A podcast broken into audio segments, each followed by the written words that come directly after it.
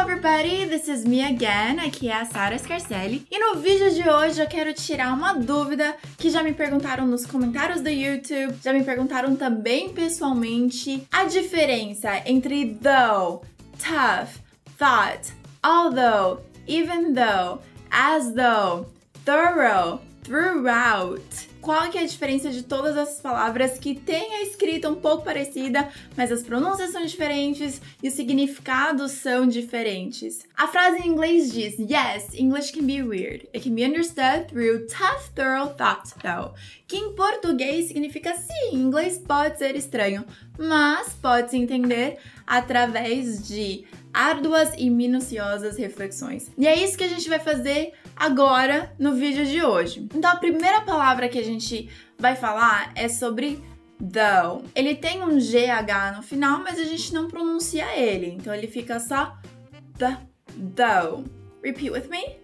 The, though. Em português significa apesar de ou embora. Então eu posso dizer assim: She smiled though she was angry. Ela sorriu embora estivesse brava. Outro uso pro though é o though no final da frase depois de uma vírgula. Que nem naquela frase que a gente disse. It can be understood through tough, thorough thought, vírgula, though. Nessa situação, o though representa um tipo de contraste. Eu acredito que a tradução mais próxima seria o mas. Que nem nessa frase, mas eu ainda quero saber. I still wanna know though. Essa forma de usar o though, ela é mais usada na hora de você falar do que escrever tanto assim, porque ele não é tão formal. A gente tem uma outra variação de though, que é as though. Significa como se. Exemplo: She spoke as though nothing happened. Ela falou como se nada tivesse acontecido.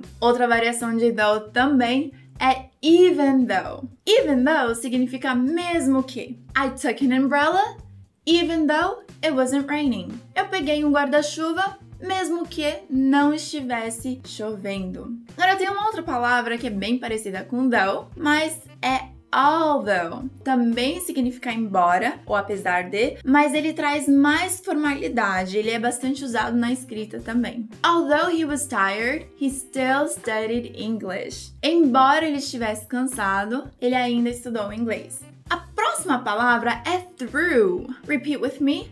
The through.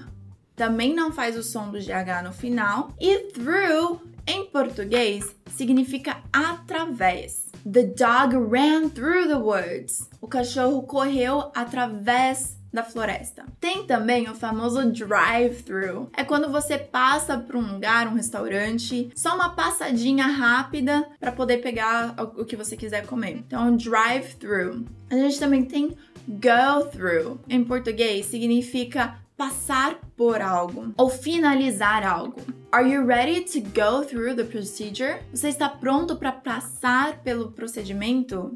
Thought. Você pode jogar o T, o som do T no final. Thought. Thought, em português, é o passado de achar ou pensar, ou a palavra pensamento. Então tem esses significados. He thought it was true. Ele pensou, ele achou que fosse verdade. Outro exemplo é keep good thoughts. Mantenha bons pensamentos. Uma outra palavra é tough. Em português significa duro, difícil. É legal porque você faz um som de F no final. Então fica tough. E o T, ele fica com um som limpo. Então fica tough. Repeat with me.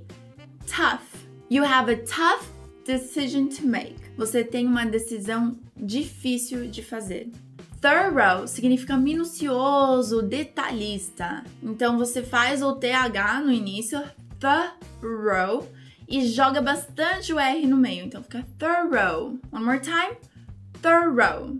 Write a thorough report. Escreva um relatório detalhista ou minucioso. E por fim, last but not least, último porém não menos importante, é throughout. Tem alguns sentidos diferentes, que significa durante ou significa completamente, do começo ao fim. Então eu posso dizer It rained throughout the night. Choveu durante a noite, durante a noite toda. Ou eu também posso dizer I traveled throughout the country. Eu viajei através ou pelo país todo. Bom, essas são as palavras de hoje, são bastante palavras bem parecidas, com as escritas parecidas, mas como você pode ver, tem significados diferentes sim, e tem algumas considerações de pronúncias diferentes também. Eu espero que eu tenha sanado essa dúvida de uma vez por todas e eu fico muito feliz de poder ajudar vocês. Se você gostou desse vídeo, por favor, me dê um like aqui embaixo